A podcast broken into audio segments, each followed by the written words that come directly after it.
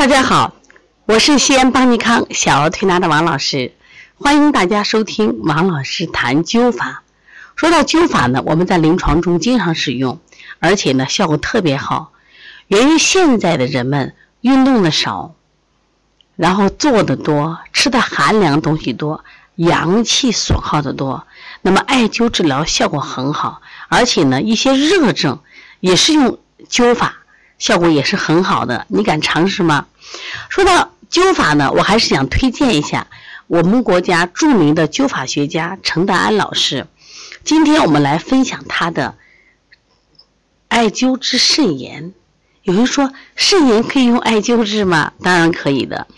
我们看一下程程老师的一些案例：一个面色暗黄、食欲不振、精神紊兑。年减浮肿，下肢也有些浮肿的肾脏病人，已经有两三年的时间，他得了肾病已经两三年的时间了，没有办法医好他，非常的累赘。最后呢，通过一个针灸医生的指示，哎，你可以用灸治的方法来进行治疗。他刚开始不相信呀，但是没有办法呀，只能死马当了活马医。大约只灸了一个星期。就觉得有很好的进步，显著有效验了。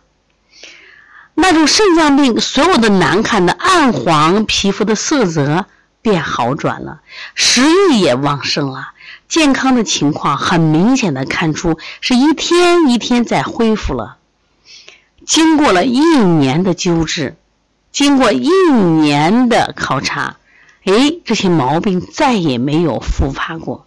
你说灵验不灵验？说有时候呀，我们身体一些浮肿，我们通过艾灸的方法，效果真的是非常好的。想不想知道有哪些穴位呢？赶紧拿笔和纸来记啊！灸的穴位有水分，这是个穴位啊；水分、天枢，这是个两个穴位啊；中极，这是一个穴位；膈腧、双膈腧、双脾腧、双肾腧、双小肠腧、双次髎。双足三里，双照海，你记住了吗？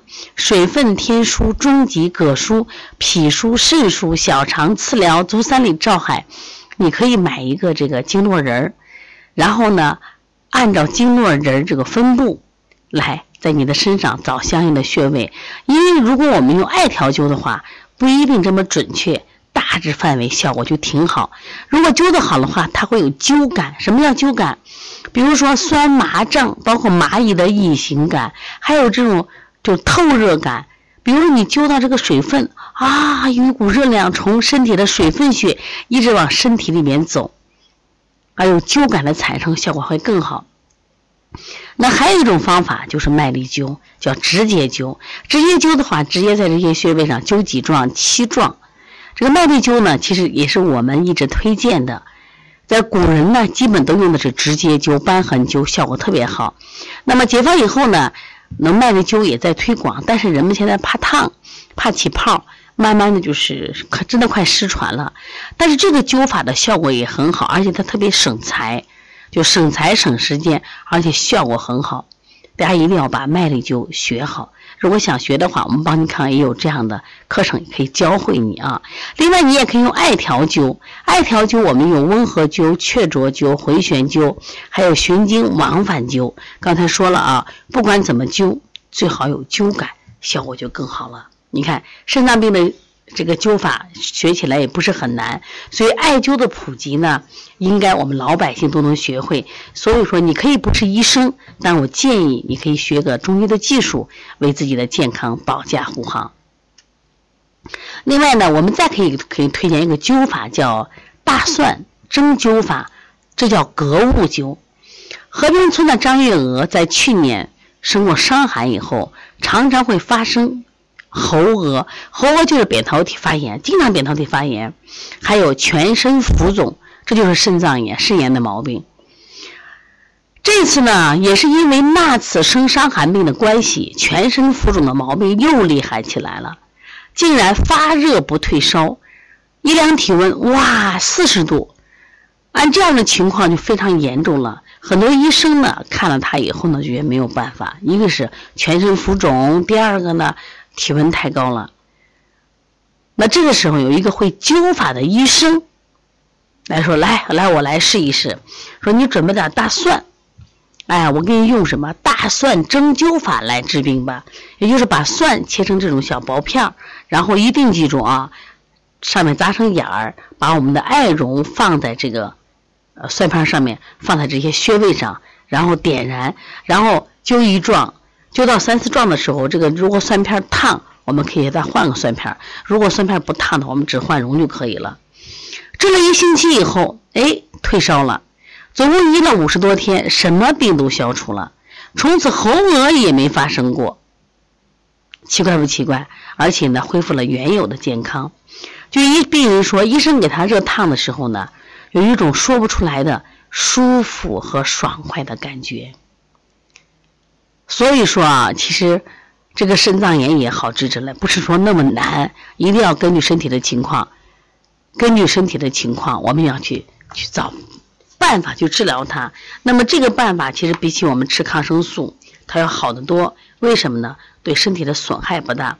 还是刚才那些穴位啊，刚才那些穴位你可以照着做，一种直接灸，一种艾条灸，一种就可以什么搁蒜灸啊。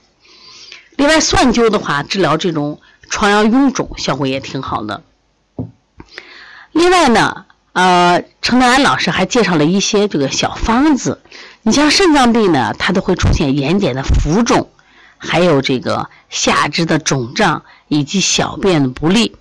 张家村的张金张金根呀，就患了肾脏病，下半身肿得像个橡皮人一样，连行动都不很方便。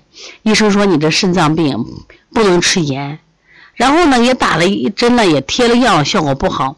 后来呢，得到一个秘方，用大蒜头煮泥鳅，天天当蔬菜吃，就不敢放盐。如果没有泥鳅呢，那黑黑鱼煮大蒜，也都有蒜啊。连续吃了个把个月，哎，小便呢就好了，所有的肿胀竟然不药而消了。另外还有一个大蒜煮冬瓜，天天煮着当点心吃，也是非常有效的。另外，如果你家里家里人有这种肾炎水肿的话，你看这些方法多好呢，都可以去尝试的试一试啊。可以用灸法也简单嘛。另外呢，就是这个我们用这个食疗的方法，你学会了吗？如果学会了啊，就把这些东西可以传播给更多的人。因为艾灸呀，包括小的方子呀，都是非常简单、非常好操作的，这样我们可以帮助到更多的人。